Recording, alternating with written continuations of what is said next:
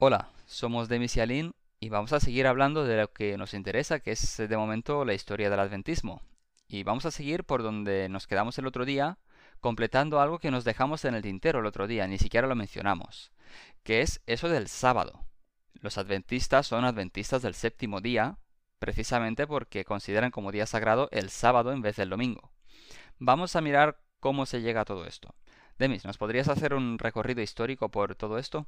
Eh, como bien has dicho, en el capítulo anterior hablamos sobre los principales pilares del adventismo, pero nos dejamos el más importante o el más famoso destacado, que es el del sábado, porque creemos que se merece por lo menos un, capítulo aparte. Em, recordemos que estamos hablando siempre del fenómeno este del segundo gran despertar y dentro del segundo gran despertar la corriente restauracionista que ya definimos en su momento, que pretendía pues restaurar el cristianismo original y hacer que el cristianismo vuelva a ser lo más bíblico posible. Pues dentro de este restauracionismo había una corriente o una idea muy importante que era el reposo sabático. Es decir, la idea de volver a restaurar en el cristianismo el reposo sabático que supuestamente había sido muy importante para los primeros cristianos. A lo largo de los siglos, de los años y tal, eh, los católicos y los protestantes eh, históricos en Europa eh, guardaban el domingo y para ellos era un simple día de culto, no era necesariamente un día sagrado o un día de reposo. Y recordemos que eh, los puritanos creían que su nación, que los Estados Unidos, tenía como razón de ser convertirse en esa sociedad cristiana ideal que durante mil años iba a preceder la segunda venida de Cristo. Y para ellos, el restaurar el sábado o el, ese reposo sabático formaba parte de esa sociedad ideal cristiana que iba a preceder la segunda venida de Cristo.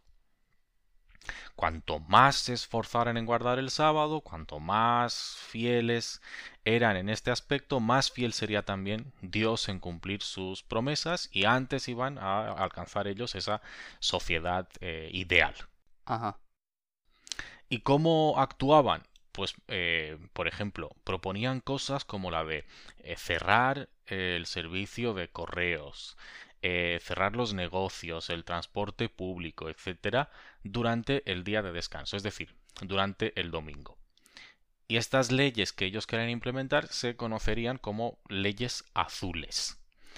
Y curiosamente se dieron incluso algunos casos de adventistas detenidos por incumplir estas leyes, como por ejemplo el hijo de Ellen White, Willie White, al que eh, detuvieron por permitir que, eh, la, la imprenta de la iglesia continuara funcionando un domingo.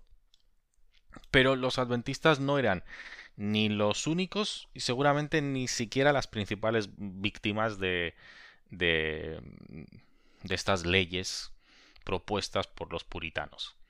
Los demás protestantes y los demás católicos también se veían afectados, porque em, ellos guardaban lo que los puritanos llamaban domingo continental. ¿Y qué significaba el domingo continental? Pues significaba, en todo caso, ir a misa por la mañana y luego por la tarde pues te ibas a la taberna o te ibas al mercado a hacer tus compras o al salón de baile o lo que, lo que te apeteciera. Y eso, claro, para los puritanos era algo eh, inconcebible en, el domingo, que era el día sagrado, y era incompatible con esa idea de reposo sabático que ellos querían eh, restaurar. Lo curioso, lo curioso es que algunos católicos, algunos líderes, obispos católicos, les empieza a hacer gracia también la idea esta puritana de restaurar el, día eh, de reposo, el concepto de reposo sabático.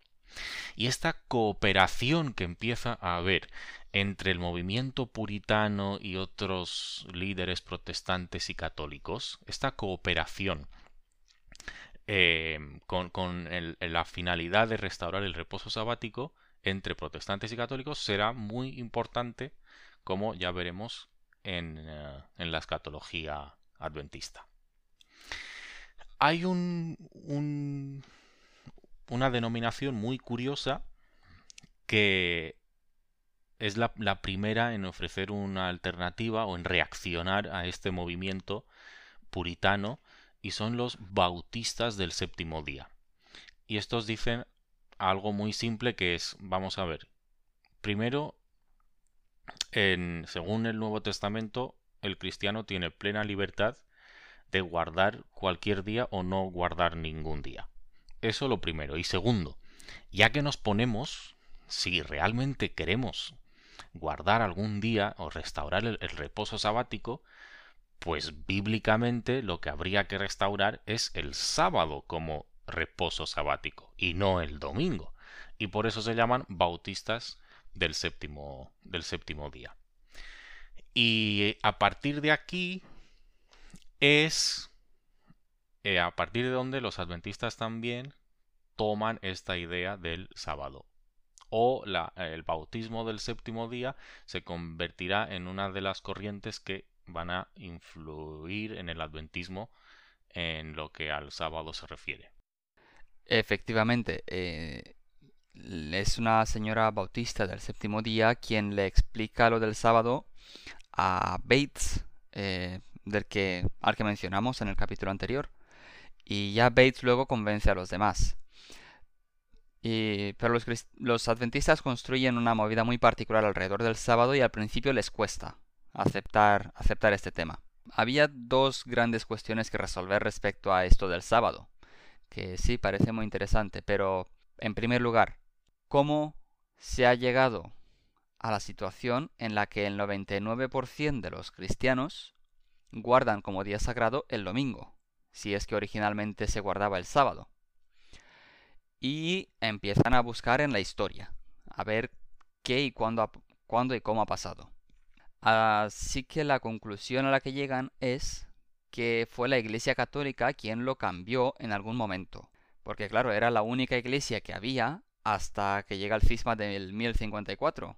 Así que en algún momento ellos lo tuvieron que hacer identifican este momento como posiblemente el concilio de Nicea en el 325 o algo que hizo el emperador romano Constantino cuando se, cuando se declaró a sí mismo cristiano eh, y al convertir el cristianismo en la religión oficial del imperio romano, ya que Constantino dio un decreto en el año 321 que permitía a los que no trabajaban en la agricultura tener libres los domingos. Y ahí ya identifican la Iglesia Católica junto con Constantino con el poder político, eh, cambiaron el día de reposo de sábado a domingo. Y esto les suena familiar a un versículo de Daniel 7.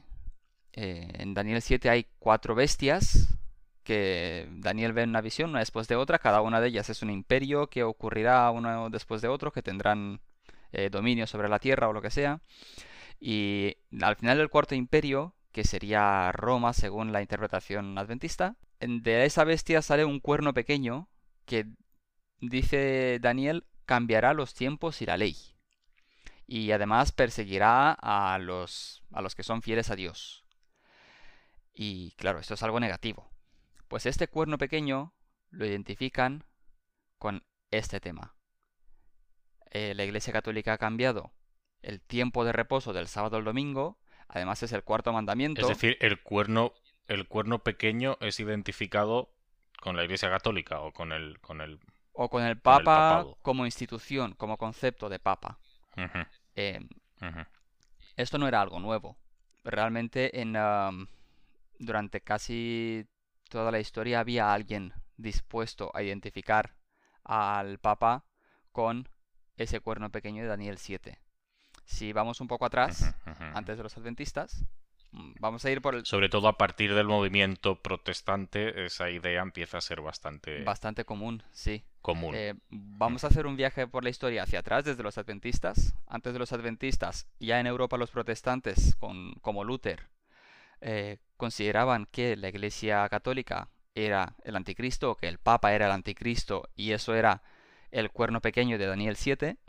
Eh, también Isaac Newton tuvo una...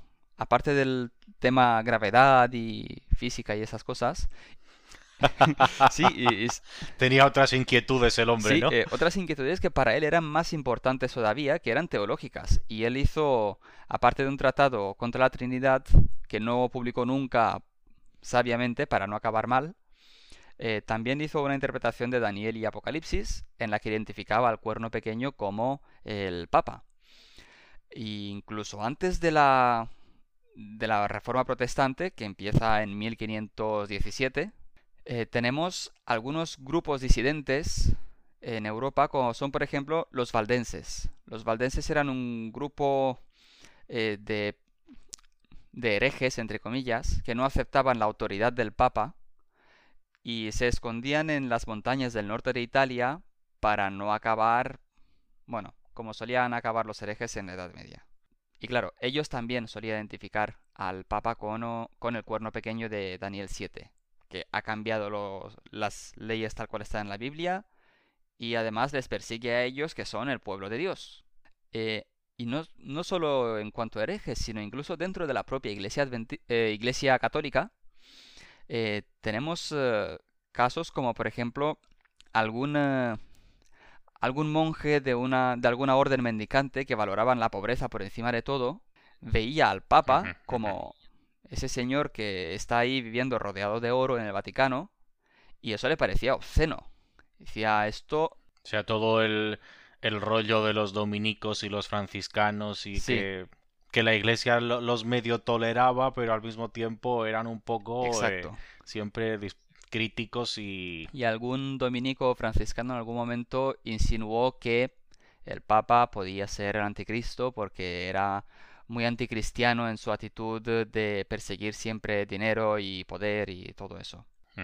Incluso fuera ya de órdenes mendicantes, algunos profesores de universidad, recordemos que las universidades en aquel entonces, en la Edad Media, eran instituciones católicas fundadas por la Iglesia. Y había algún que otro profesor que se sentía lo bastante a salvo en la universidad para insinuar que el Papa podía ser el anticristo que se identificaba con el cuerno pequeño de Daniel 7. Esto último lo descubrí de pura casualidad, escuchando un podcast que os recomiendo ya que estoy, que se llama History of Philosophy Without Any Gaps, que es posiblemente de los mejores podcasts que hay sobre la historia de la filosofía. Y dejaré un link en los comentarios, en la descripción. Eh, porque, a ver, está chulo, es ameno, es gracioso a veces, es fácil de entender Está muy bien informado porque está hecho por un tío que es profesor de universidad de filosofía y a cada tema le dedica un par de capítulos o a cada autor y luego entrevista a una persona que es experta en ese autor o en ese tema. Y lo sigue todo cronológicamente intentando no saltarse nunca nada. Y en la Edad Media, desgraciadamente tiene muchísimos episodios y no consigo encontrar en qué episodio pero hay un momento en el que menciona a un profesor de universidad, si no recuerdo mal, de París, que insinuó incluso eso, que el Papa podía ser el cuerno pequeño de Daniel 7. Así que esa idea tiene mucho recorrido en la historia. incluso... Total, que cuando los adventistas eh, llegan a esa conclusión, más que una conclusión, es una idea con siglos de antigüedad que, que adoptan, Exacto. que retoman. No es que estén inventando nada en esto. Luego ya se inventan cosas construyendo a partir de esto. Pero en este detalle... Innovan, vamos a llamarlo innovar. Sí, es una innovación.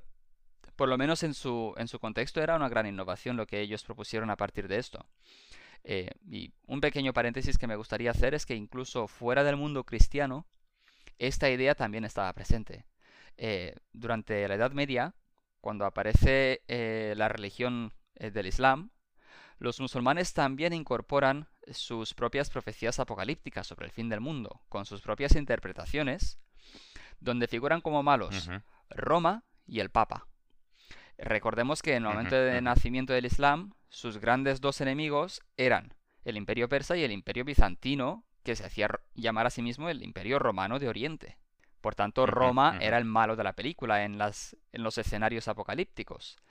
Y sus enemigos eran el cristianismo que estaba liderado por el Papa. Recordemos que en el 600 y pico Aún no se había producido el cisma de 1054, por tanto solo había una iglesia cristiana liderada por el Papa.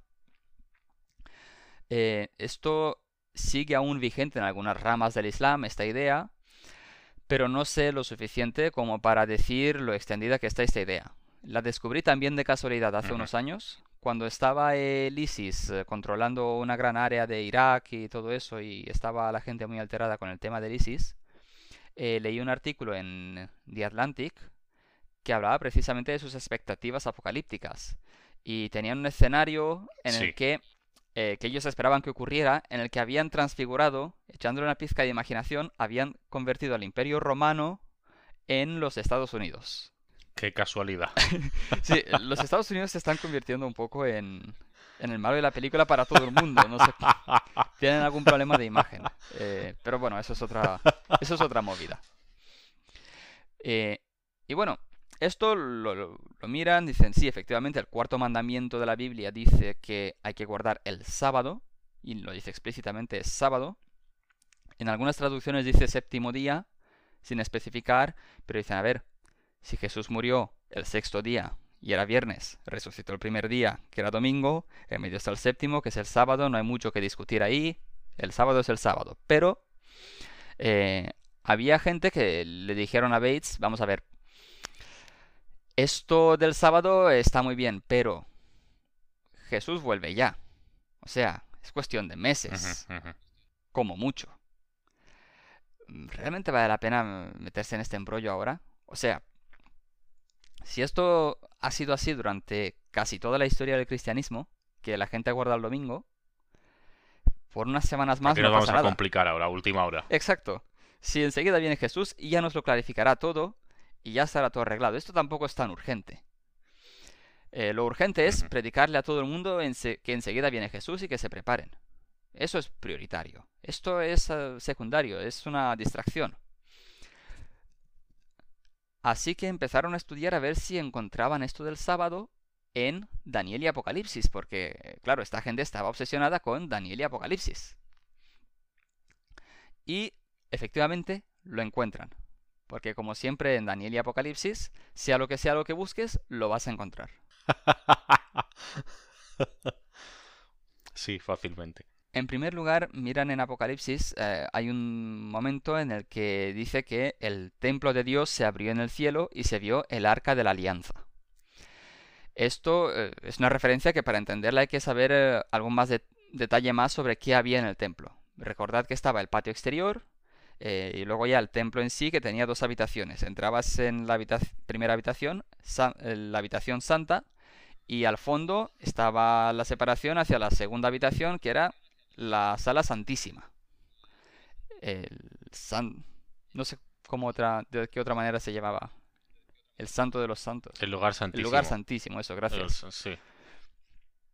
Pues en el lugar santísimo, en esa segunda habitación, había una caja de madera recubierta en oro que tenían la- una tapa con dos estatuas muy chulas, muy bonitas, y dentro de esa caja estaban, en teoría, las dos tablas de la ley que Moisés se bajó del monte y en la cual estaban escritos los diez mandamientos, incluyendo el cuarto, el del sábado. Así que acaban de encontrar que el sábado sí que está especificado de alguna manera o se indica hacia él en Apocalipsis. Así que empiezan a prestar más atención de ojo, a ver si es que esto está por aquí. Eh, Recordemos que ellos ahora mismo, eh, su gran descubrimiento había sido precisamente el concepto de santuario celestial. Entonces, este versículo lo que les, les da a entender es que en ese santuario celestial, en ese lugar santísimo donde justo acaba de entrar Jesús, está el arca y dentro del arca están los diez mandamientos y está el cuarto mandamiento. Entonces, tiene que haber una, una, una relación ahí. Sí, y lo digo y probablemente volveré a decirlo varias veces durante este capítulo. Todo esto para ellos es muy lógico si partes desde sus premisas. De hecho, si partes de sus premisas es la única opción lógica. Porque el texto lo dice claramente. El templo de Dios se abrió en el cielo. O sea, en el cielo está el templo de Dios que se abrió y se vio el arca del pacto. El arca de la alianza. Y el arca de la alianza, por cierto, a lo mejor os suena de algo a los que seáis más cinéfiles, cinéfilos. eh, que era lo que Indiana Jones buscaba en su primera película. Eh, una idea más que me gustaría mencionar para entender mejor esto, como tú bien has dicho, en el texto de Apocalipsis solamente pone que se abre el templo y en el templo está el arca. No dice que dentro del arca estén los diez mandamientos, pero ellos parten de la idea esa del Antiguo Testamento en la que supuestamente Dios le muestra a Moisés el, santuario celestial y le manda a construir uno como una especie de copia en la tierra. Entonces, si en el de la tierra estaban los diez mandamientos en el arca, en el del cielo, lógicamente, o según ellos por lo menos, lógicamente también tienen que estar, aunque el texto no lo mencione explícitamente. Cierto. Y bueno, el, recordemos que su aportación estrella hasta ahora fue el tema del santuario, eh, relacionándolo con el juicio final. Exacto. Eh, en, su, en su imagen del mundo hay un juicio que tiene lugar ahora mismo en el cielo, que empieza en 1844 cuando Jesús entra en la sala santísima para juzgar al mundo antes de volver. Y ese juicio se tiene que hacer según alguna ley, ¿verdad? Muy obvio. ¿Y qué otra ley puede ser si no es justamente la que se guardaba en el templo, justamente en esa habitación? Da la casualidad. Como el sábado es parte de esa ley, es importante para el juicio que está ocurriendo en el cielo ahora mismo, justo antes de que Jesús vuelva. Están siendo lógicos y rigurosos. Y claro, si la Biblia dice que cuando Jesús vuelve separa a los buenos de los malos directamente, eso es porque sabe de antemano quién es bueno y quién no. Lo tendrá que haber juzgado o decidido en algún momento anterior. De ahí que ocurre ese juicio en el cielo inmediatamente antes del fin del mundo. Como decía, si tú partes desde esas premisas, sus conclusiones son las únicas conclusiones lógicas y posibles. ¿Qué más se encuentran? Pues en eh, aparte del arca de la alianza, eh, ven, lo ven como parte de la ley que el cuerno pequeño intenta cambiar, y lo ven en Apocalipsis 14, eh, donde si recordáis, hay tres ángeles que llevan un mensaje para la humanidad. Y sea cual sea la, interpretación que uno haga del Apocalipsis, parece muy obvio que son tres ángeles que de parte de Dios transmiten un mensaje importante para la humanidad, sea lo que sea lo que signifique ese mensaje. El primero decía que ha llegado la hora del juicio y que todos adoren a Dios que ha hecho el cielo, la tierra y los ríos. Esto es lo que los adventistas habían interpretado como el mensaje de Miller, que anunciaba que inmediatamente va a llegar la hora del juicio final y el final de la historia. Y esto seguía vigente. Miller había anunciado que llega el juicio final, y en 1844 no llegó Jesús físicamente a la tierra, pero empezó el juicio final en el cielo.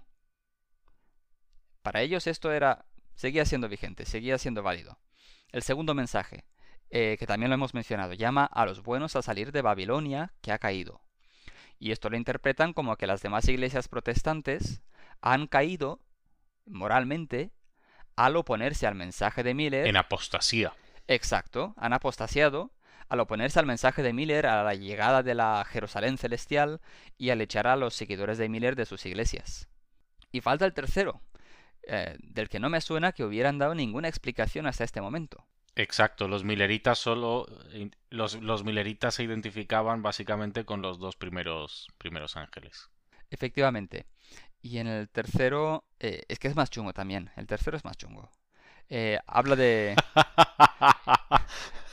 claro, eh, es que tú piénsalo, habla de una marca de la bestia y de quien haya recibido esa marca y haya adorado a la bestia va a sufrir mucho y que aquí hace falta la paciencia de los santos que guardan los mandamientos de Dios y la fe de Jesús. Pues vale, sea lo que sea la marca de la bestia, va en oposición a los mandamientos de Dios de alguna manera. Por lo menos si lees estos dos versículos uno después de otro, dices, vale, hay aquí una, una contradicción, un contraste entre una cosa y otra. Eh, lo de la marca de la bestia se menciona en otro capítulo de, de Apocalipsis, en otro lugar de la historia, como que habrá una bestia que obligará a todos a inclinarse ante ella, a adorarla y tal, y a todos los que la adoren les dará una marca sobre la frente y sobre la mano. Así que empiezan a pensar en qué puede ser la marca de la bestia esa. Porque la bestia ya la tenían bastante clara. Claro, la bestia solo podía ser el Papa. Como en todas las. en toda esta tradición de interpretación del Apocalipsis que hemos contado antes. El Papa es el cuerno pequeño de Daniel y es la bestia del Apocalipsis. Es el malo de la película. Eh, y claro, empiezan a darle vueltas a todo esto. Y dicen, a ver, el primer ángel menciona la creación del cielo, la tierra y los ríos. Y el cuarto mandamiento también menciona la creación. Porque el cuarto mandamiento acaba justificándose diciendo que Dios lo ha mandado como día de reposo porque Dios descansó al séptimo día tras haber creado el cielo y la tierra y los mares. Así que empiezan a haber cierto paralelismo, que juntado a lo que Daniel contaba antes, les, llega a la conclusión, les lleva a la conclusión de que guardar el domingo como día de reposo es la marca de la bestia.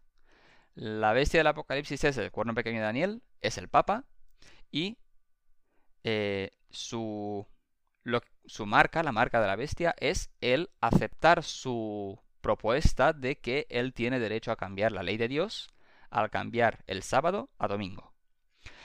Esto último es una innovación que les hace destacar como unos bichos raros para todas las demás iglesias de ese momento y creo que de este momento también. Ahora, claro, tenemos, tenemos un cóctel explosivo aquí.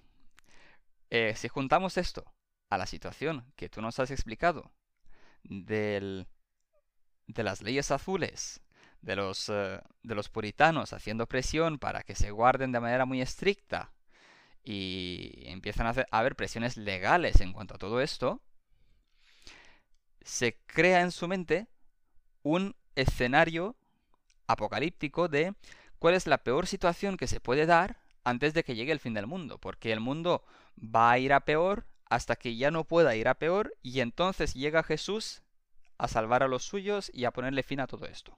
Y ese escenario terrible del futuro es que el Papa, la bestia, junto con el poder político, el gobierno americano, obligarían a todo el mundo a aceptar la marca de la bestia y a guardar el domingo.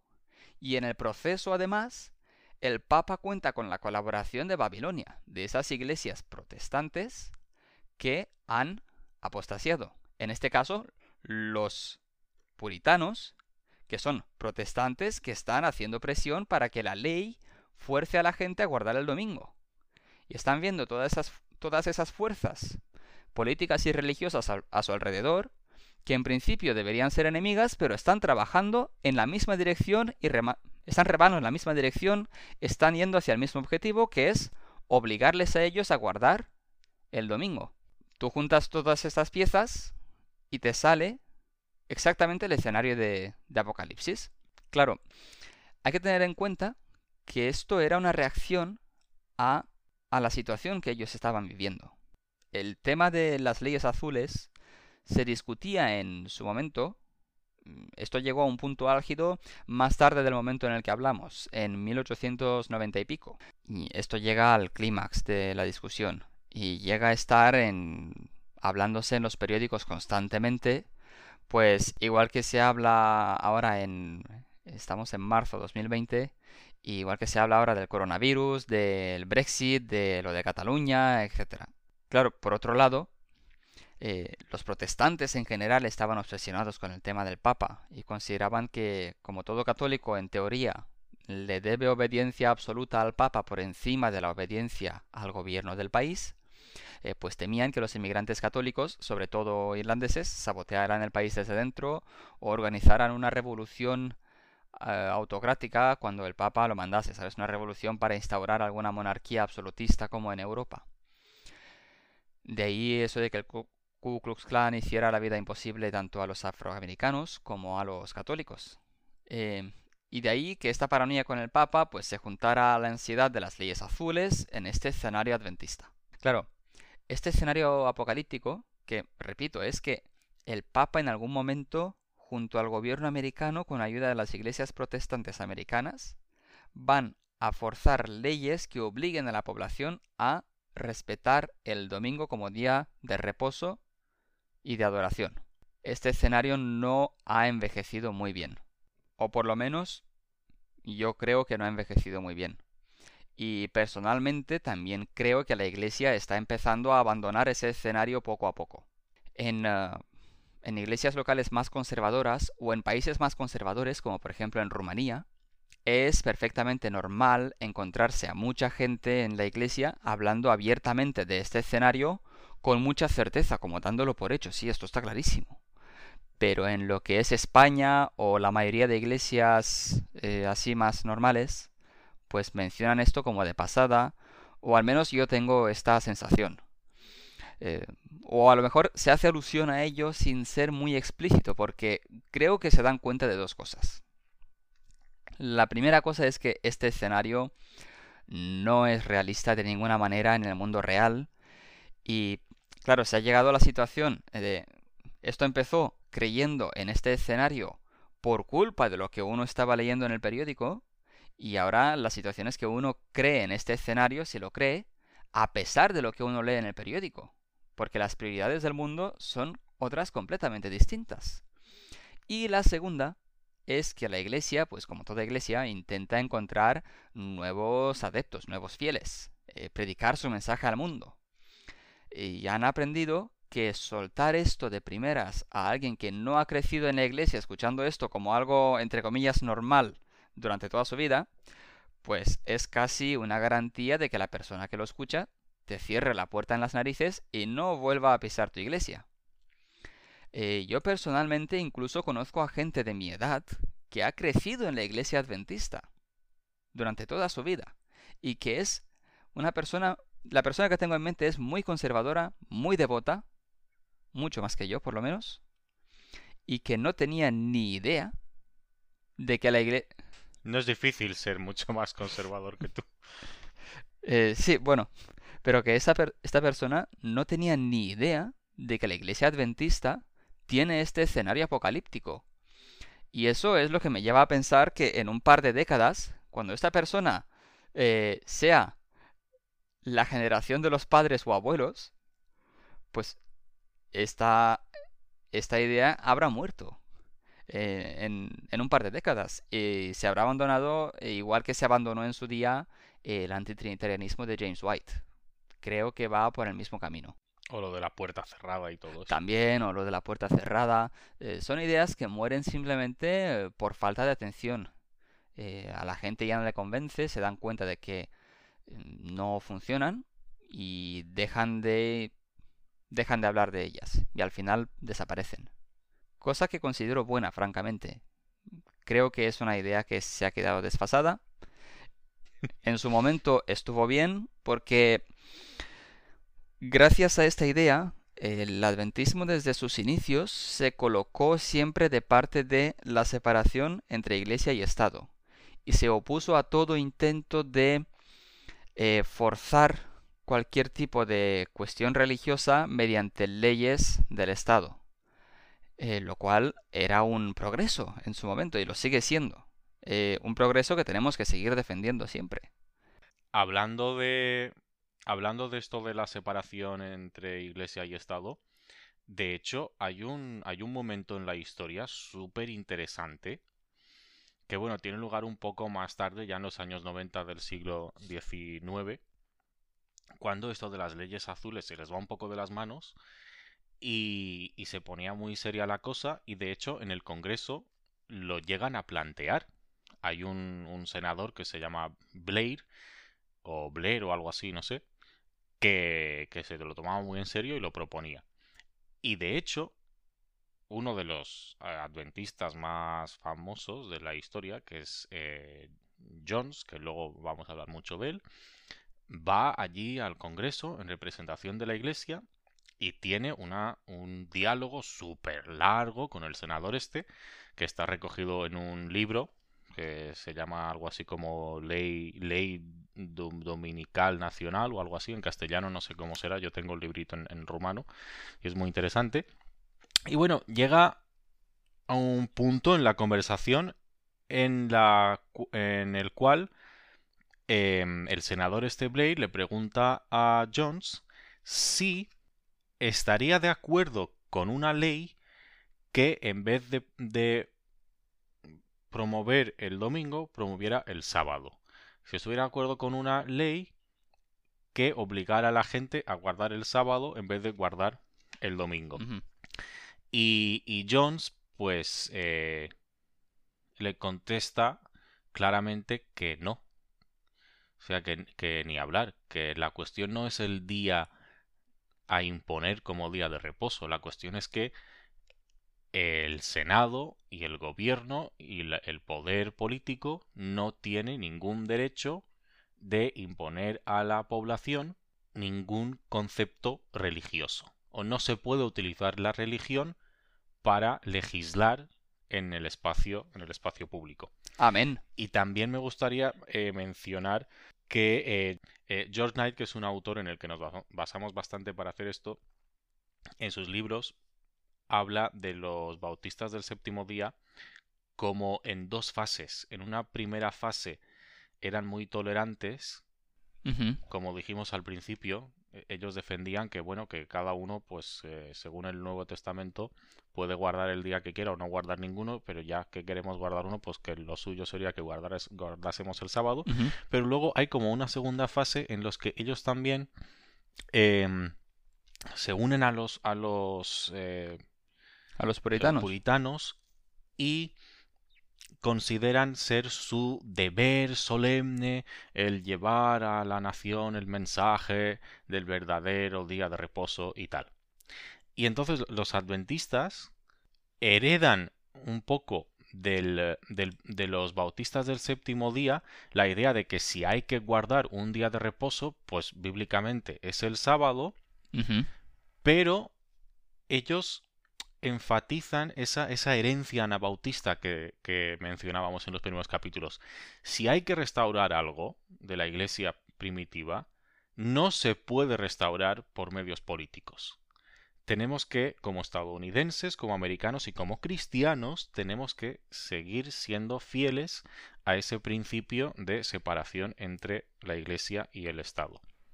Y bueno, como tú has dicho también antes, creo que eh, en este aspecto pues tenían una postura muy saludable, muy sana políticamente y socialmente hablando. Y admirable, vaya. Sí, eh, creo que estaban en el lado correcto de la historia, por lo menos en este asunto. Y bueno, eh, una vez contado todo esto, mm, yo en realidad lo dejaría aquí y el resto lo hacemos en el siguiente. Que esto se nos está quedando bastante largo. Me parece fantástico. Vale. Me parece fantástico. Pues el próximo, el próximo me episodio. que seas tú el que decida cortar un capítulo. Pues el, el próximo episodio, más sábado. ¿Me oyes? Sí, te oigo. Bueno, cortamos aquí. Ahora, dime. ¿Le damos al stop? Vale.